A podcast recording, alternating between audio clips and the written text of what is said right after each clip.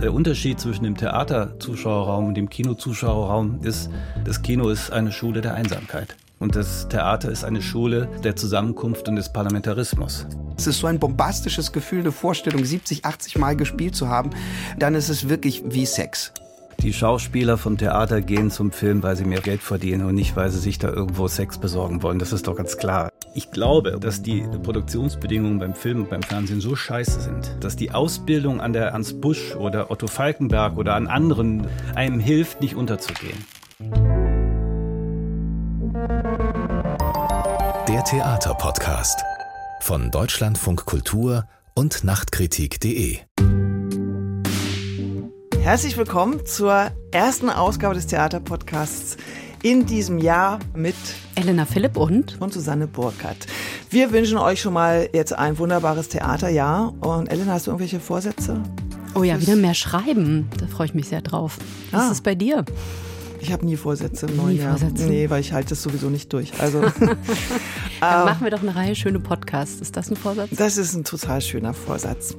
Also es wird wieder gespielt an den Häusern. Wir sitzen heute das erste Mal seit wirklich, glaube ich, zwei, fast drei Jahren zu viert in einem Studio ohne Glaswände, die uns trennen. Und wir, das sind natürlich wir beide und unsere Gäste, die stellen wir gleich vor. Erstmal sagen wir, worum es geht. Es geht heute um die Frage, Bühne oder Film oder Bühne und Film, die Unterschiede. Also es geht eigentlich um den Rollenwechsel zwischen zwei verschiedenen Medien. Und zwischen den verschiedenen Funktionen, die man da haben kann. Also wir haben einen Schauspieler da, einen Regisseur und beide sind auch Autoren. Und beide Film sind- und oder Theater. Ja, und beide sind auch Seitenwechsler. Also okay, jetzt verraten wir, wer da ist.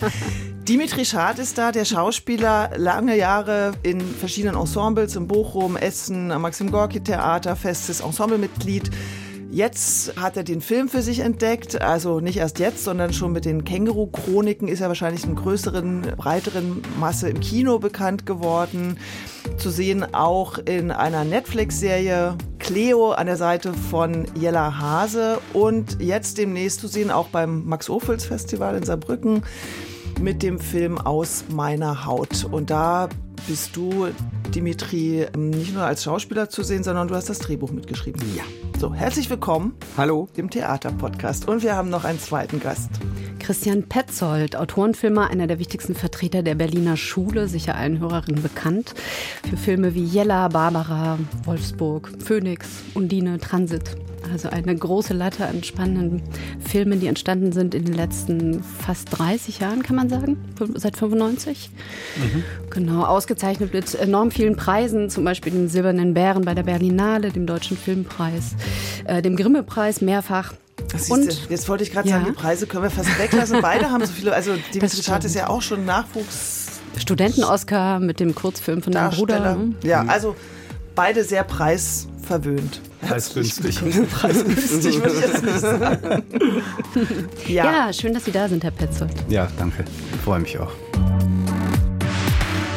So, also wenn man jetzt über Schauspielen vor der Kamera oder auf der Bühne spricht, dann liegen ja so ein paar Sachen auf der Hand. Dann werden viele sagen, ja klar, Unterschied ist natürlich die Chronologie, dann der Raum, dann sicherlich auch bei der Bühne muss man halt sehr groß spielen, sehr laut sprechen, damit die in der letzten Reihe auch noch was hören. Das ist halt alles anders als beim Film. Da heißt es dann, mach nicht so groß und so weiter. Aber es gibt noch viele, viele andere Unterschiede und über all das werden wir jetzt mit euch sprechen. Und wir haben uns überlegt, dass wir erstmal anfangen mit so ein paar generellen Fragen. Bevor wir dazu kommen, ach so, was wir noch nicht gesagt haben, ist, dass Christian Petzold einmal Theater gemacht hat. Ich hätte es auch schon fast vergessen.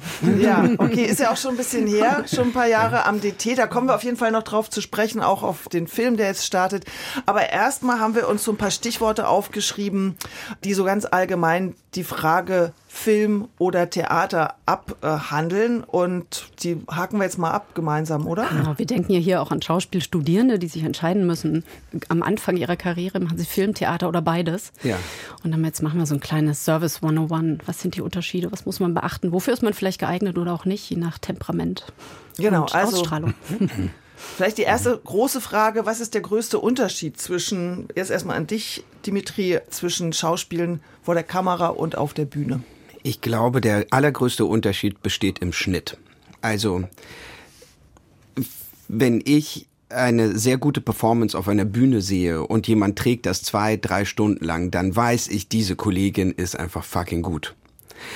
Es gibt aber Fälle im Film, wo der Schnitt das Spiel rettet, es größer macht, es besser macht als die Summe der einzelnen Teile, als die Summe der einzelnen Takes. Ich habe von einem Fall gehört, von einem befreundeten Produzenten von einem Film, wo es also wo man die Schnittzeit noch mal verlängern musste, weil die Performance eines Kollegen so schlecht war. Und dann hat man da so lange daran gebastelt und dieser Kollege hat dann später den deutschen Filmpreis dafür bekommen, interessanterweise. Oh, wer war was, das? Was ich aber so und das das faszinierende daran finde ich nicht was die Ursprungsperformance war, sondern dass eine kluge Regie und kluger Schnitt, was er eigentlich aus Performance machen kann und ich weiß, dass wenn ich jemals irgendwann mal in den nächsten zehn Millionen Jahren einen Schauspielerpreis gewinnen sollte, der für meine filmische Leistung äh, da sein sollte, dann würde ich mich auf jeden Fall zuerst beim Schnitt bedanken, weil das es tatsächlich ausmacht. Der größte, größte Unterschied. Du hast ja jetzt schon von der Energie gesprochen und da würde ich, glaube ich, gleich mal an Sie, Herr Petzold, weitergeben. Wie ist das denn im Film mit diesen ständigen Unterbrechungen? Also als Schauspieler gehe ich herein in eine Szene und habe zwei Tage später die Anschlussszene und muss sozusagen diese Emotionalität oder den Affekt darüber retten. Mhm. Wie macht man das denn, dass man das wiederherstellt? Ich hatte mal vor, so ein Seminar zu machen über Filmschauspiel und Theaterschauspiel mit Theaterschauspielern, weil ich hatte damals so eine kleine These, dass die Ausbildung an den deutschen Theatern, weil die deutschen Theater ja so wichtig sind. Man sieht das in den Feuilletons, dass acht Seiten über Theaterpremieren und so eine kleine Spalte über Film. Es ist wirklich so. Über Theaterinszenierung wird wesentlich mehr Kritiken in den überregionalen Zeitungen beschrieben als über das Kino. Das Kino ist immer ein bisschen stiefmütterlich. Ich glaube, das hat damit zu tun, dass 1848 die bürgerliche Revolution gescheitert ist und statt äh, revolutionärer Parlamente haben wir das Stadttheater. Wir haben ja das als einzige Land in der ganzen Welt haben wir fast in jeder halbwegs großen Stadt ein eigenes Theater mit eigenem Ensemble. Und das Bürgertum ist das, das Parlament des Bürgertums. Das Kino ist aber Arbeiterklasse. Ja, und äh, da kommt es her. Und das glaube ich, dass das immer noch ein Problem in Deutschland ist. Und ich hatte dann also vor, ein Seminar für die Schauspieler der Ernst Busch und der angehenden Regie oder Regisseurin, Regisseurinnen äh, der DFFB zu machen mit der Nina Hoss zusammen wo wir so einen versucht haben, mal ich glaube, dass viele Regisseurinnen und Regisseure nicht wissen, was Schauspiel ist, wie hart das ist und wie verletzbar und Angst. Äh, gestern Abend habe ich einen Film gesehen auf Dreisat, äh, so Gespräche mit deutschen Schauspielern, die alle sehr bekannt waren, die über ihre Ängste, Traurigkeit, Melancholien, auch ihre Abstürze in Alkoholismus und Existenzängste, auch in ganz andere Ängste, so offen geschildert haben, wie das kein amerikanischer Schauspieler machen würde. Ja? Das heißt, es gibt also so einen Angstzusammenhang und den den Regisseuren, Regisseurinnen mal erklären, was das für sensible Konstrukte sind, sage ich mal, das Schauspiel, ja, Schauspieler. Und umgekehrt den Schauspielern mal zu erklären, dass das Kino und das Theater nichts miteinander zu tun haben. Es gibt keine Verbindung. Ja. Also, dass du gesagt hast, Dimitri, Schnitt ist das Entscheidende. Ja. Der Schnitt, den gibt es im Theater nicht. Ja. Der Schnitt ist das, was die, die Montage ist das Kino. Das andere ist, ich hatte einen Polizeiruf drehen wollen, weil ich äh, meinem Freund Harun damals gesagt hat, äh, der gesagt hat, sowas können wir gar nicht, Polizeiruf und Tatorte. Ne? Harun Farocki. Harun Farocki, ja. Und da habe ich gesagt, natürlich, das schaffen wir schon. Und dann habe ich einen geschrieben und da, beim Schreiben habe ich gemerkt, dass äh, mich die Verhörsituation so äh, mir das so gefällt. Und dann habe ich so einen kleinen Essay für mich geschrieben, warum eigentlich so viele Krimis in deutschen Fernsehen laufen, mhm. bis zur Unerträglichkeit. Wapo Bodensee, Wapo Arschloch, ich weiß es nicht, tausende von Krimis, ja. Weil die Konfrontationssituation wohl das Interessanteste ist am Fernsehen. Das Verhör oder die Konfrontation ne, ist etwas, was das Theater nicht kennt. Ja? Im Film ist es so, dass wir den Zwischenraum, wenn wir hier sitzen und uns unterhalten würden, das Kino filmt das, sind wir im Zwischenraum zwischen zwei Menschen. Das ist ein Kinoraum. Den gibt es am Theater nicht. Und das ist ein riesiger Unterschied. Und deswegen glaube ich, dass viele Schauspieler, die vom Theater kommen, diesen Zwischenraum nicht respektieren. Die sich nicht für ihr Gegenüber interessieren, die sich nicht für diese Spannung, die liegen könnte in einem Gespräch, das nicht beherrschen. Und deshalb wollte ich darüber das Seminar machen. Es ist faszinierend, weil mir, mir ja? fällt jetzt auf, so ein anderer Zwischenraum, den es zum Beispiel gibt von der Bühne aus, ist der Zwischenraum zwischen mir und Publikum, den es in dem wunderschönen Theatermittel Monolog gibt. Also die Gegenrede mit einem Zuschauerraum, den man liest und den man führt und den man hält über 10 Minuten, 15 Minuten. Das ist wiederum so etwas sehr Faszinierendes, was nur rein die Bühne kann. Und das ist dieser Zwischenraum, der so extrem faszinierend zum Beispiel für mich immer ist, weil ich liebe Monologe. Ich liebe dieses Gefühl, vor vier, fünf, sechs, siebenhundert Leuten zu stehen und tatsächlich Spannung führen zu können in diesem Augenblick. Das ist so dieser faszinierende Zwischenraum, der dort zum Beispiel entsteht. Ich würde ja, gerne mal Ich würde gerne auch was ja. dazu sagen. Ja, also eigentlich äh, ist das ja das Interessanteste. Wir sind ja jetzt gerade hier im Zwischenraum. Ja? Der Monolog, ja, oder das Gespräch oder die, die, das Sprechen über die Rampe hin zum Zuschauerraum, dieser Zwischenraum, über den du gerade geschrieben hast, den gibt es im Film nicht. Mhm. Den versuchen aber viele im Film herzustellen. Viele Bühnenschauspieler missbrauchen Fernsehen und Kino, also den Film, weil sie glauben, da draußen ist ja eine Rampe, aber da ist keine Rampe, da ist dein Gegenüber. Der, ja. der muss interessant Die, sein. Dieser dämliche ja? Satz, den ich hasse, wenn das Kollegen sagen, spielst für die Kamera. Ich hasse diesen Satz, ja. weil er so dumm ist, weil spielst für den Kollegen, spielst für die Kollegin, spielst damit und verhandelst, ja. Genau, das ist genau, genau das Problem. Und ich finde auch, dass die, es gibt ja, es gibt ja miese Kollegen auch. Ja, es gibt ja Leute, wenn, also bei dem Gegenschuss, also wenn jemand, ähm, wenn die Kamera dann umgebaut wird auf die andere Seite und der Gegenschuss macht, dann lassen sich viele vertreten. Ja, dann äh, kann ein Regieassistent die Sätze sprechen. Das ist brutal. Solche Leute sind, gibt's ja auch, solche ja. Kameradenschweine oder so. Ja. Also ich hatte für dieses Seminar, hatte ich vorgehabt, es gibt diese israelische Serie In Treatment, die wurde in den USA auch nochmal fantastisch. In Frankreich in, auch, in Therapie. In Frankreich auch, in Deutschland nicht. Diese In Therapie ist entstanden wegen Bataclan. Ja? Also ja. ein Land ist traumatisiert und man sucht sich eine psychoanalytische Situation, wo sechs verschiedene Menschen aus, aus, dieser Zeit mit einem Psychoanalytiker sprechen. Diese Situation ist eigentlich eine Bühnensituation, wenn man das von draußen betrachtet. Wir haben die Einheit von Ort, Zeit und Raum, ja, in diesem jeweils. Aber das ist der reinste Film, weil alle Entscheidungen, mache ich einen Achssprung, mache ich eine Fahrt, mache ich einen Gegenschuss, ja, mache ich, äh, sind alles filmische Entscheidungen, weil wir in diesem Zwischenraum zwischen zwei Menschen sind und die beiden in einem Raum auch noch äh, porträtieren. Und das ist keine Theatersituation, obwohl es so wirkt wie Theater. Und das hm. fand ich so, so interessant. Und dann dachte ich mir, in diesen Ländern, Amerika, Irakkrieg, Verbrechen. Israel, Gazastreifen, der Pilot, ja, das war ja auch bei denen so. Frankreich, Bataclan.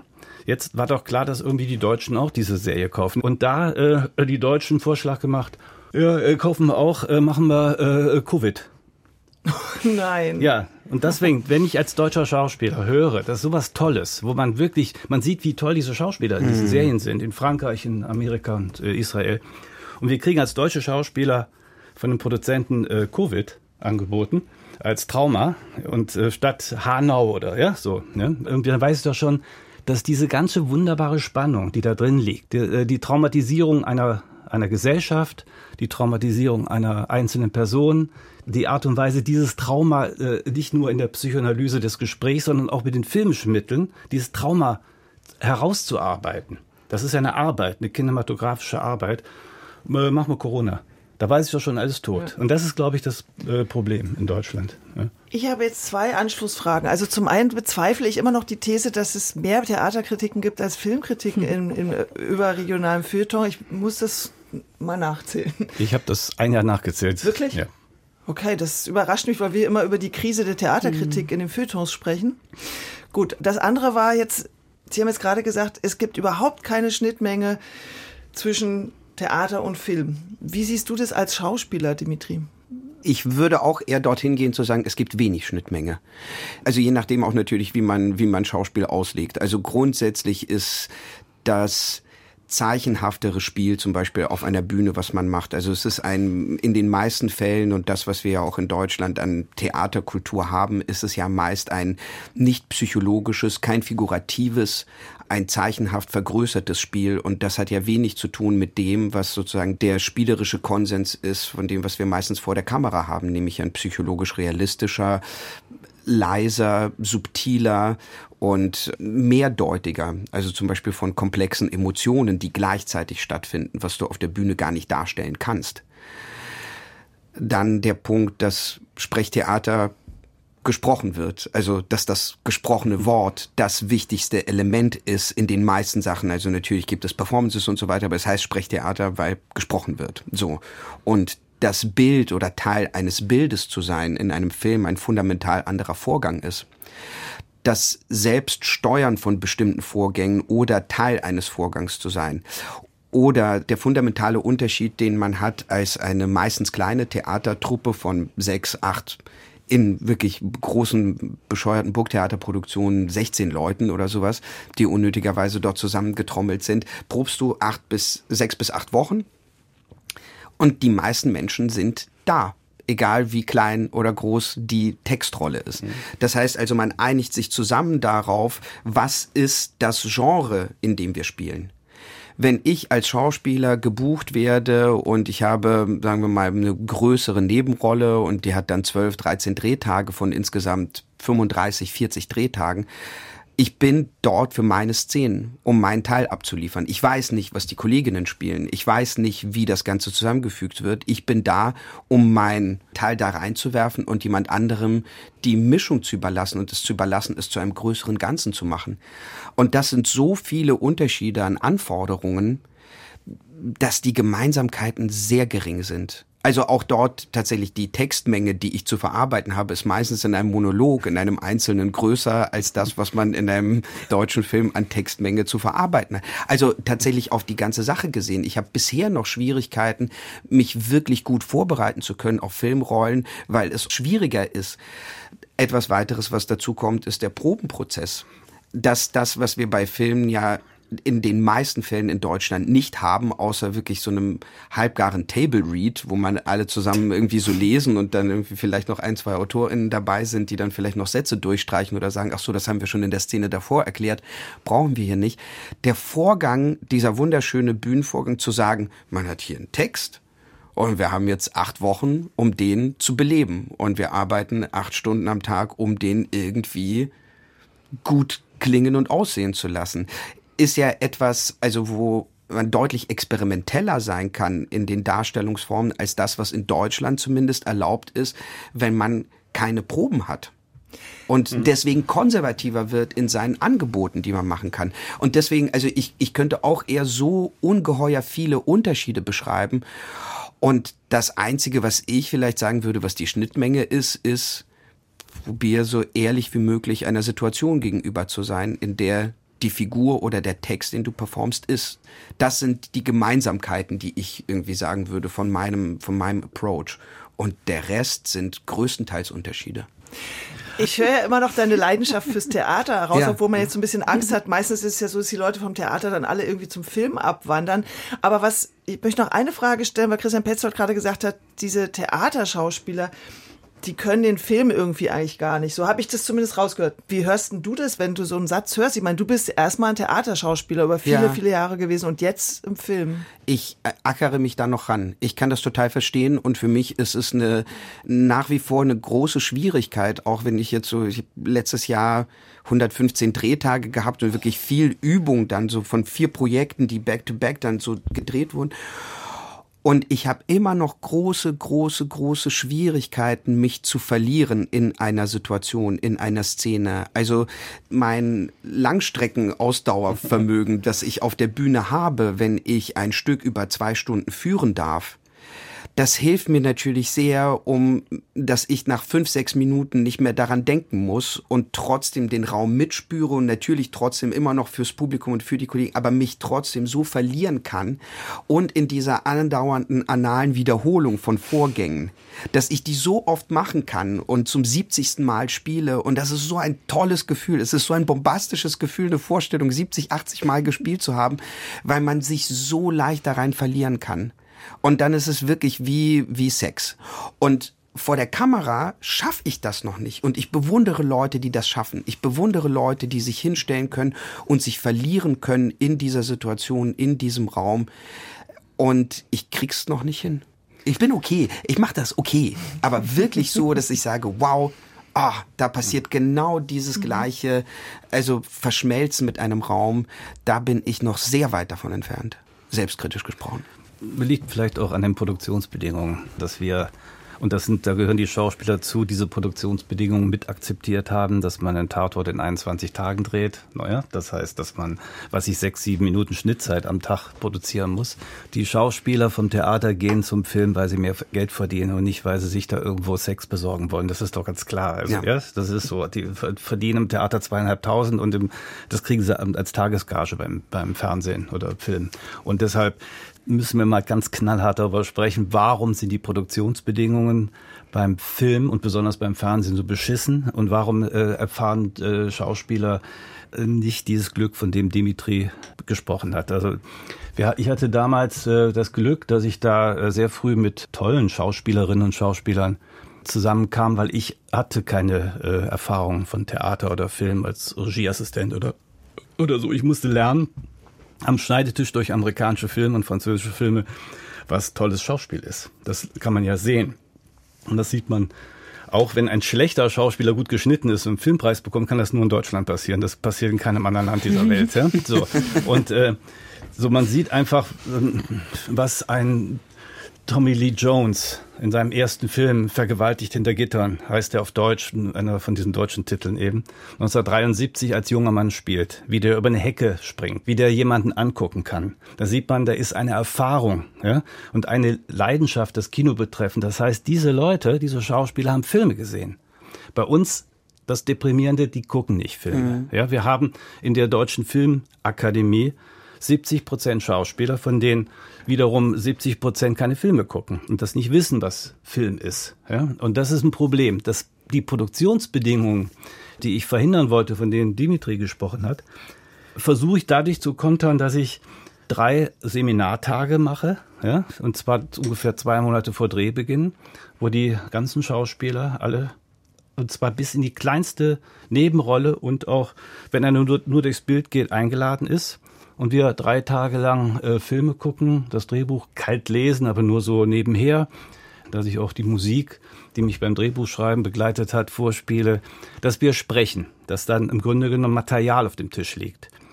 Dann äh, fahre ich mit den Schauspielern in so einem Bus. Das sieht so ein bisschen aus, als ob es gleich äh, irgendwelche Wärmedecken verkauft werden. Fahre ich äh, mit so einem Bus äh, mit den Schauspielern zu den Drehorten, die noch nicht Sets sind. Also noch nicht, äh, da ist noch kein Trailer, kein Beleuchterwagen, äh, da sind noch nicht die junger Mann zum Mitreisen gesuchte Typen da, sondern das sind äh, noch Orte, die eine Würde haben. Also da ein Haus, da eine Wiese, da ein Strand. Und dann gehen die Schauspieler da lang und danach sind sie für noch zwei, drei Wochen für sich alleine. Sie haben also das Drehbuch jetzt nochmal vor sich, alleine, haben das Material von den drei Tagen, haben aber auch die Orte, an denen sie spielen und haben alle ihre Mitglieder kennengelernt. Ne? Und das ist ein Ensemble geworden. Ja.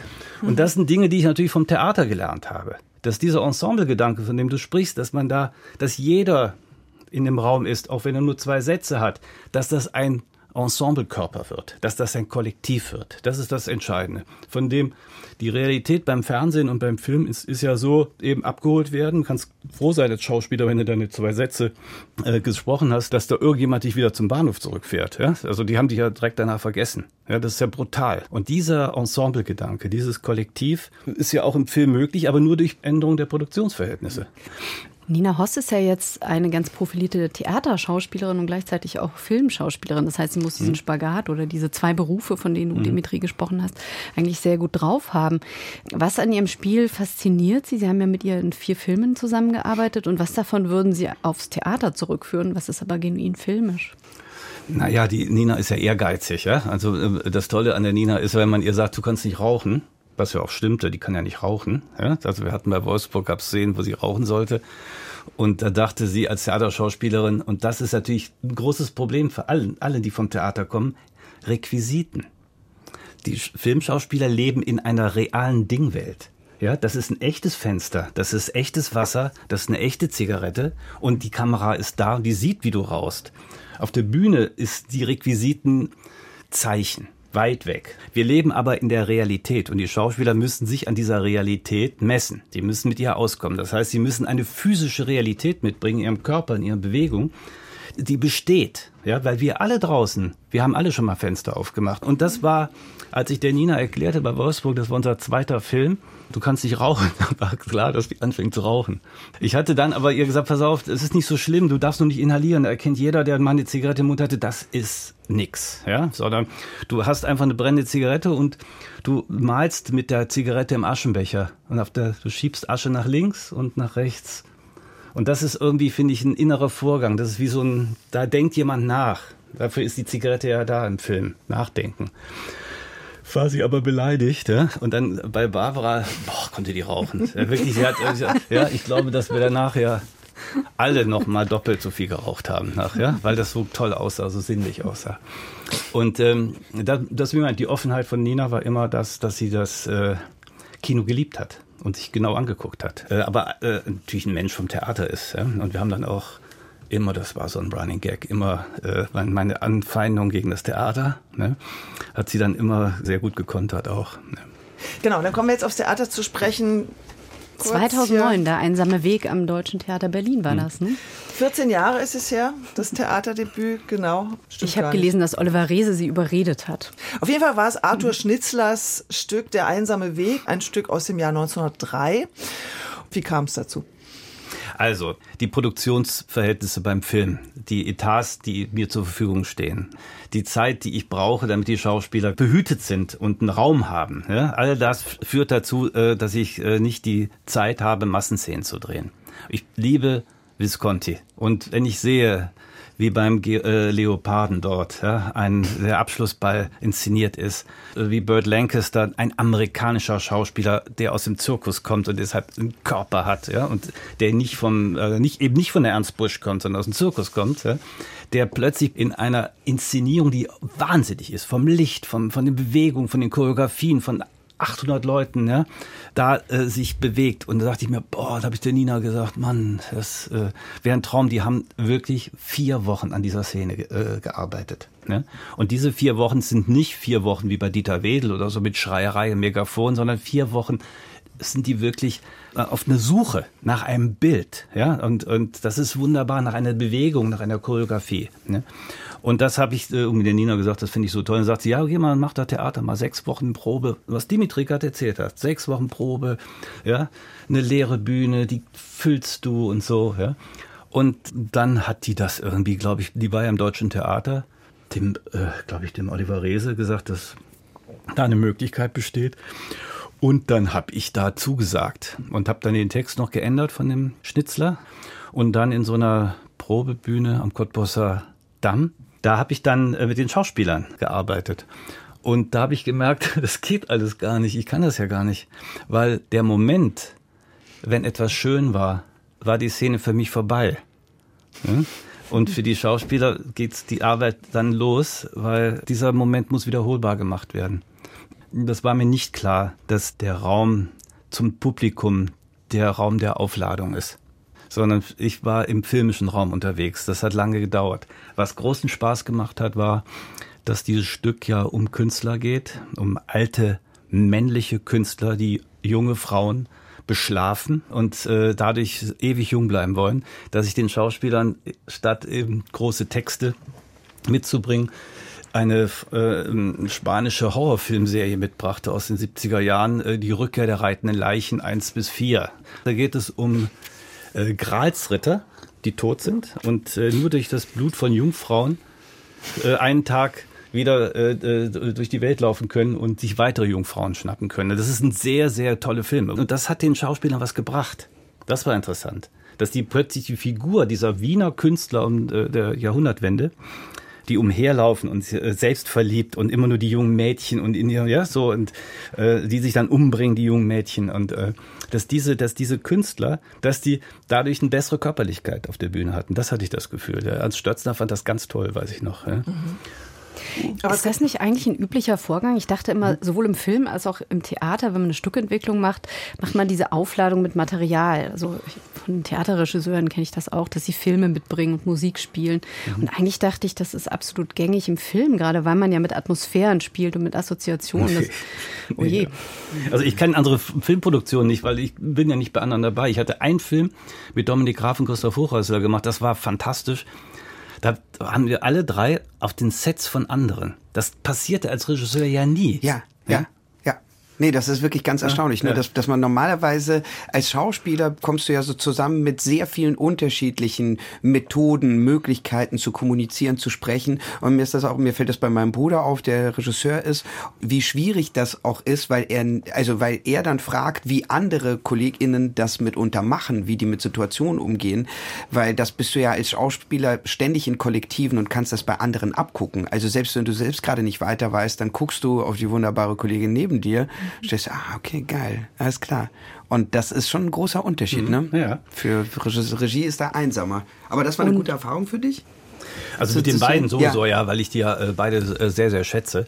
Und für die auch. Wir haben es also wirklich vertraut.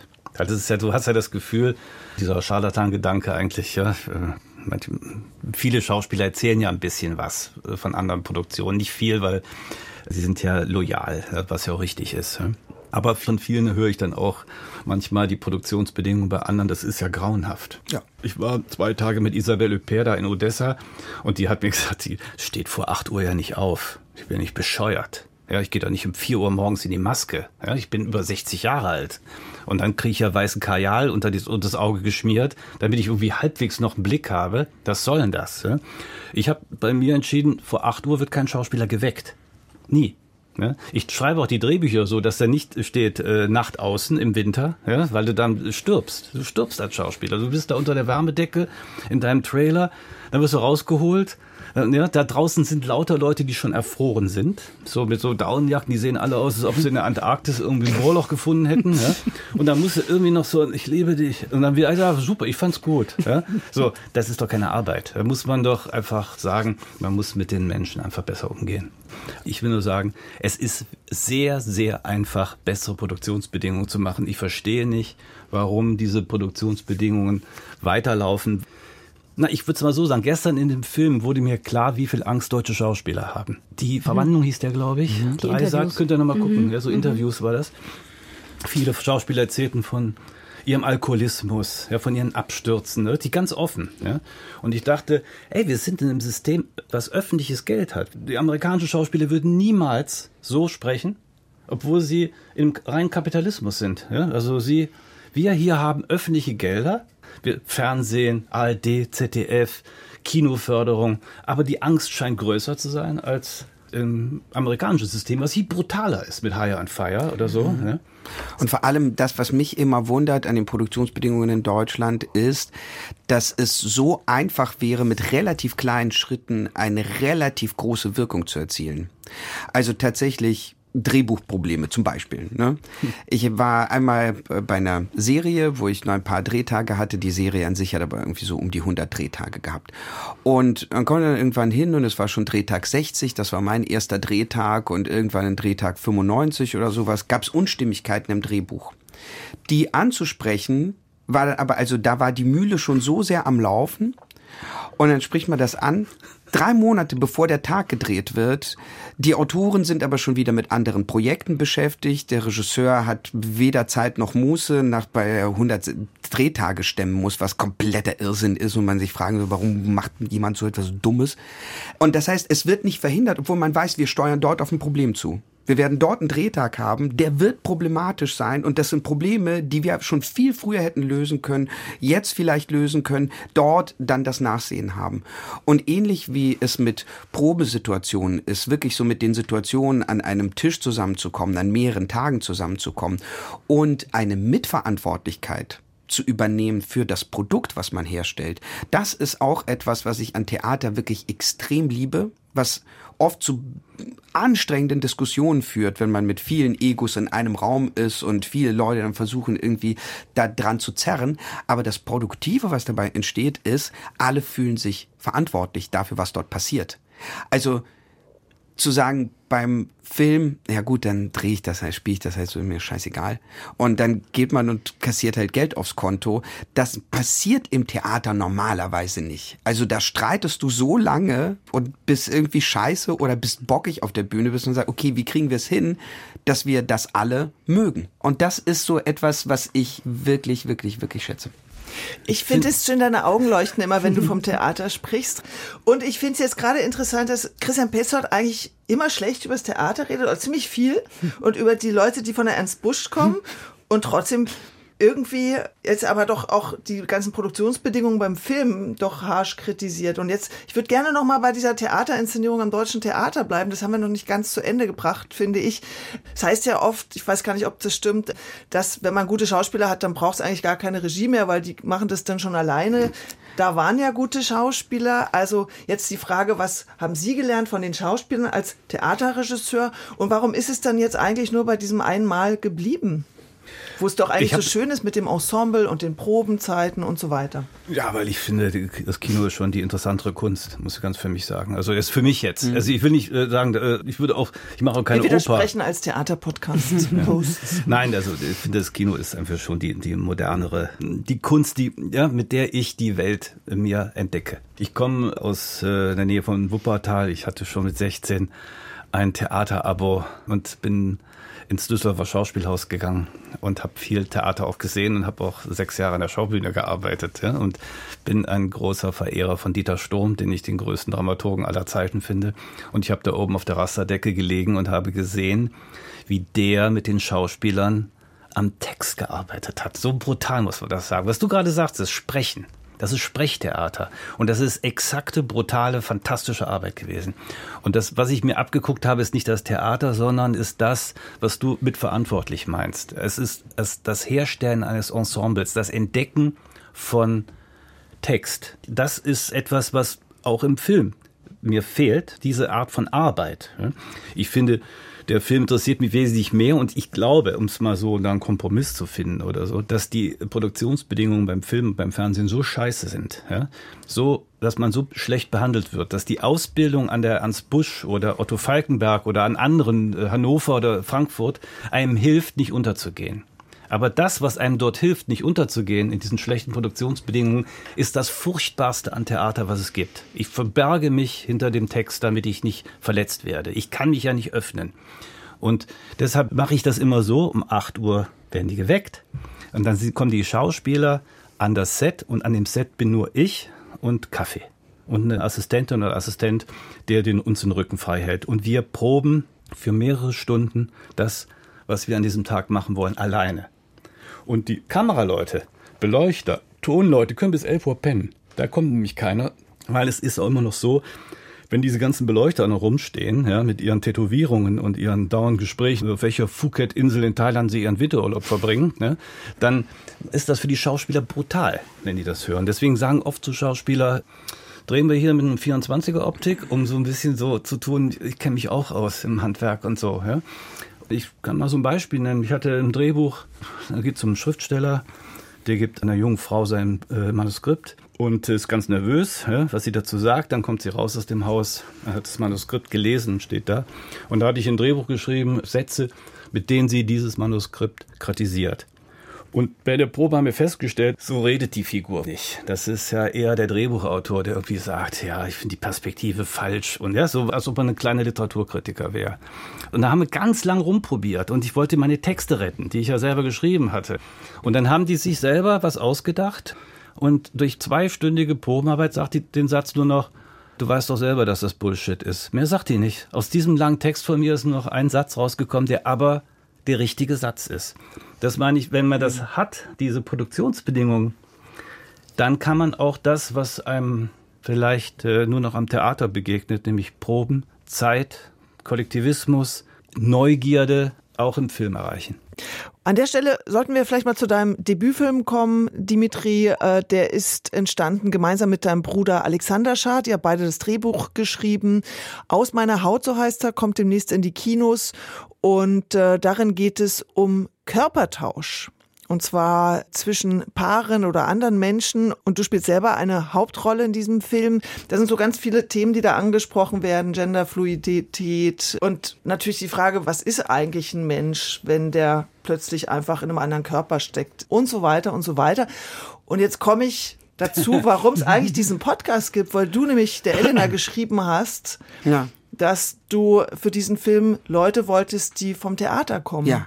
Vielleicht magst du es selber erzählen und so haben wir uns überhaupt erst entschieden, diesen Podcast zu machen. Also der grundsätzliche Gedanke, den wir hatten, als wir vor fünf Jahren angefangen haben, den Film zu machen mit meinem Bruder, war tatsächlich, dass wir einen Vorgang finden wollten, den nur Film herstellen kann, nämlich dieses Zeigen von zwei unterschiedlichen Menschen. Also das, was Body Switch ist, was aber nie unserer Erfahrung nach gemacht worden ist als ernstes psychologisches Drama, sondern immer nur als Horrorfilm oder bei irgendeiner Romantic Comedy oder sowas, also so zu komödiantischen Elementen. Aber zu sagen, wir haben eine Gruppe von Menschen und wir sehen Schauspielern dabei zu, wie sie unterschiedliche Figuren aber im gleichen Film performen. Also wie die Hauptfigur von vier unterschiedlichen Menschen gespielt wird, zwei Frauen und zwei Männern. Und man aber trotzdem erkennt, dass es die gleiche Person ist und wie man es schaffen kann, dass man also einem Schauspieler gleichzeitig dabei zuguckt, wie er zwei völlig unterschiedliche Rollen performt, die dann wiederum von anderen Leuten gespielt werden. Also etwas, was so in dieser Präzision auf der Bühne nie stattfinden könnte, was nur im Film stattfinden kann. Und was können dann die Theaterschauspieler, damit es so präzise das, wird? Das war dann die Sache. Wir haben dann festgestellt, wenn wir das Drehbuch verschickt haben und angefangen haben, mit Leuten darüber zu sprechen. Und da kommen wir zu dem großen Vorteil, die theateraffinen SpielerInnen haben Elemente da drin gesehen, die zeichenhafter sind, die jenseits von Psychologie sind, die jenseits von etwas sind, was eine, was einer direkten psychologischen, einfachen Gefühlsregung. Also vor allem Leute, die viel Fernsehen machen in Deutschland, das verbildet leider so viele SpielerInnen, weil diese Muskeln nicht mehr angestrengt werden. Also die Muskeln etwas Metaphysisches zu spielen, irgendetwas, was komplexer ist als der einfache Gemütszustand sondern in einer Parallelität gleichzeitig Sachen machen zu können, die tolle Kinospieler haben und aber eben auch tolle Theaterspieler. Und die Verwandlungslust, auch so wirklich die, die Lust, mit Körper zu arbeiten, die ich tatsächlich bei vielen Theatermenschen kenne.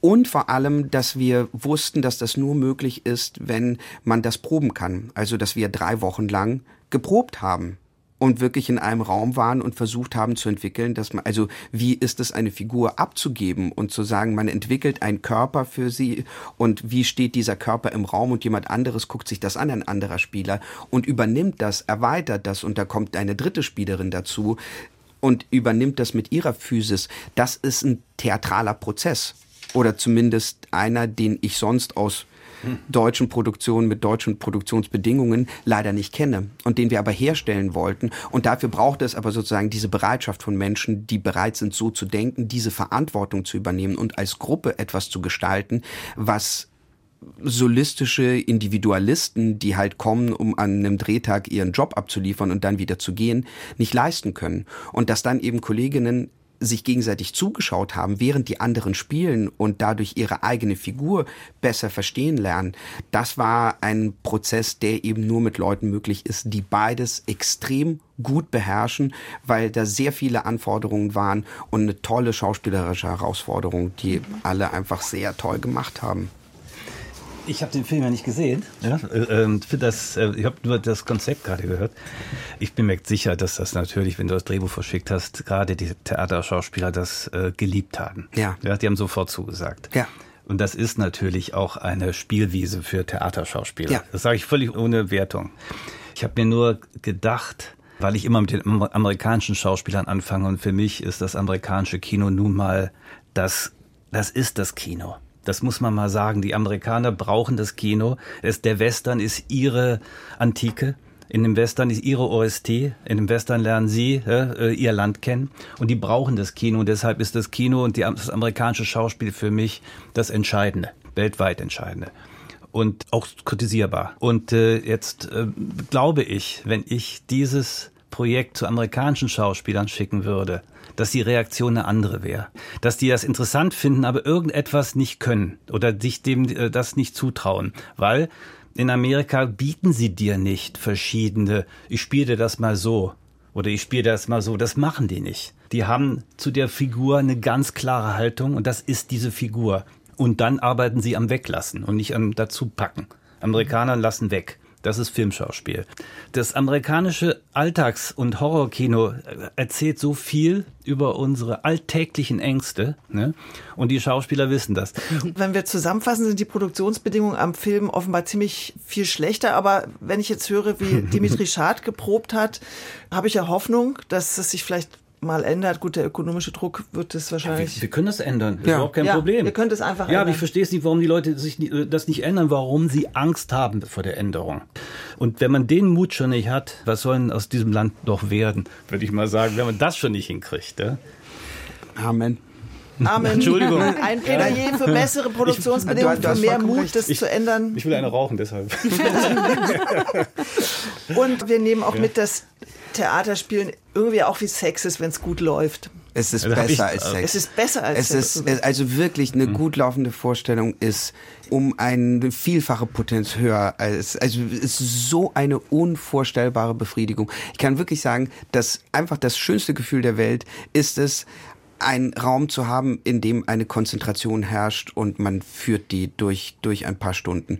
Also diese Spannung auszuhalten, aufzubauen und sie muss sich nicht in einem Applaus entladen, aber das ist so unvorstellbar. Das ist wirklich, das ist ein tolles Gespräch und Liebe machen und in die Seele voneinander eintauchen und genährt werden. Ah, es gibt so selten und es ist so schön, wenn es passiert. Also wir hatten jetzt ein tolles Gespräch und auch eine schöne Spannung, finde ich, damit Christian Petzold jetzt rauchen kann. Noch ganz kurz zum Schluss, was macht ihr gerade? Also man lädt ja Leute immer ein, wenn sie ein frisches Werk haben, haben wir schon im Vorgespräch festgestellt. Also aus meiner Haut läuft jetzt Auf dem Max-Ophüls-Festival werden wir jetzt noch damit laufen und jetzt nächste Woche haben wir Berlin-Premiere und ab dem 2.2.23, je nachdem, wann man diesen Podcast hört, läuft dieser Film im Kino und dann werden nach der Berlin-Premiere mein Bruder und ich uns einschließen auf einem Dorf irgendwo in Brandenburg und werden am neuen Film schreiben. Okay, und du bist aber der Theaterwelt noch nicht verloren bei der Begeisterung, die du immer noch ausströmst. Machst du noch Theater? Ich, ich bin in Gesprächen, aber es ist schwer, vor allem wenn man etwas so sehr geliebt hat oder immer noch liebt und dann wofür und ob es die Wiederholungen sind. Ich bin gerade in so einer Suchphase, dass ich es noch nicht genau weiß. Ich bin noch nicht als Filmschauspieler angekommen, aber ich habe schon zu viel zu gutes Theater gemacht, als dass ich jetzt wieder in irgendetwas Mittelmäßiges mich zurückschmeißen würde. Deswegen mal gucken, was die nächsten Jahre bringen. Okay, Christian Petzold, was steht an? Welcher Film kommt wann? Ach so, ja, ich bin gerade in der Mischung. Ein Film, der heißt äh, Roter Himmel. Und äh, der läuft, glaube ich, im April an im Kino. Und, Das ist ja schon bald. und der wird wahrscheinlich auf der Berlinale laufen. Und dann wollte ich eigentlich im Herbst in Odessa, in der Ukraine drehen, weil ich vor zwei Jahren dort, wo ich ja Isabelle Huppert getroffen habe, eine Geschichte geschrieben habe, die war eigentlich schon alles geklärt und so. Aber das kann ich ja nicht drehen jetzt und schreibe gerade noch schnell was anderes. Schnell. Ja, Okay. Schreiben ist kein Problem. Okay, dann viel Erfolg dabei. Viel Erfolg auch für euren Film jetzt im Kino und in, in Saarbrücken beim Max-Ophüls Festival. Und ganz, ganz herzlichen Dank, dass ihr da wart. Dankeschön. Bitteschön. Frohes Dankeschön. Rauchen. Ja. Tschüss. Ja, und jetzt am Ende dieses doch relativ langen Podcasts wollen wir an einen Mann erinnern, ohne den es diesen Podcast gar nicht gäbe, diese Kooperation von Nachkritik mit dem Deutschlandfunk Kultur und zwar an Nikolaus Merck, den wir alle Nico nannten und äh, der im Dezember gestorben ist mit nur 65 Jahren. Nico hat auch Nachtkritik.de mitgegründet. Das heißt, auch das gäbe es nicht ohne ihn. Und zum zehnjährigen Jubiläum 2017 war er hier im Deutschlandfunk Kultur. Und da hören wir doch noch mal kurz rein, um an ihn zu erinnern. Was wir machen wollten, war, wir wollten die Kritik verändern.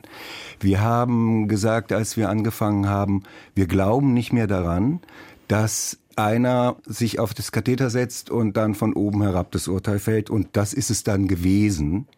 Es müsste doch, wenn jetzt das Internet da ist und die Menschen können zurückreden, die können mitsprechen, dann müsste doch auch ein Gespräch über Theater eigentlich möglich sein. Das Gespräch über Theater ist mit ihm jetzt leider nicht mehr möglich. Aber wir rufen noch mal ein letztes Nico. Tschüss, es war schön mit dir. Ja, und du wirst uns sehr fehlen. Aber das Zurückreden, von dem Nico hier gesprochen hat, das ist was, was auch hier im Podcast möglich ist. Wir haben eine E-Mail-Adresse, theaterpodcast.deutschlandfunkkultur.de. Da könnt ihr uns hinschreiben und Vorschläge machen, über was wir reden sollen. Vielleicht auch, welche Gäste wir mal einladen sollen, ähm, welche Themen interessieren euch. Und ihr könnt uns natürlich überall weiterempfehlen, wo Leute sind, die sich irgendwie auch nur annähernd für Theater interessieren. Und wenn ihr uns gerne hört, dann liked uns überall, wo es möglich ist und empfehlt uns gerne weiter. Und ihr könnt natürlich auch auf nachtkritik.de kommentieren. Die Kommentarspalten waren Nikos äh, Leib- und Magengeschäft. Der hat er sich mit allen angelegt und sich freudig ins Getümmel gestürzt. Und an dieser Gegenrede war er stets äh, mit Feuereifer beteiligt. Da kann man ihn auch nachlesen, wie er sich immer wieder engagiert einbringt. Das war's für heute vom Theaterpodcast. Wir freuen uns auf das nächste Mal. Alles Gute für euch. Tschüss, bis dann.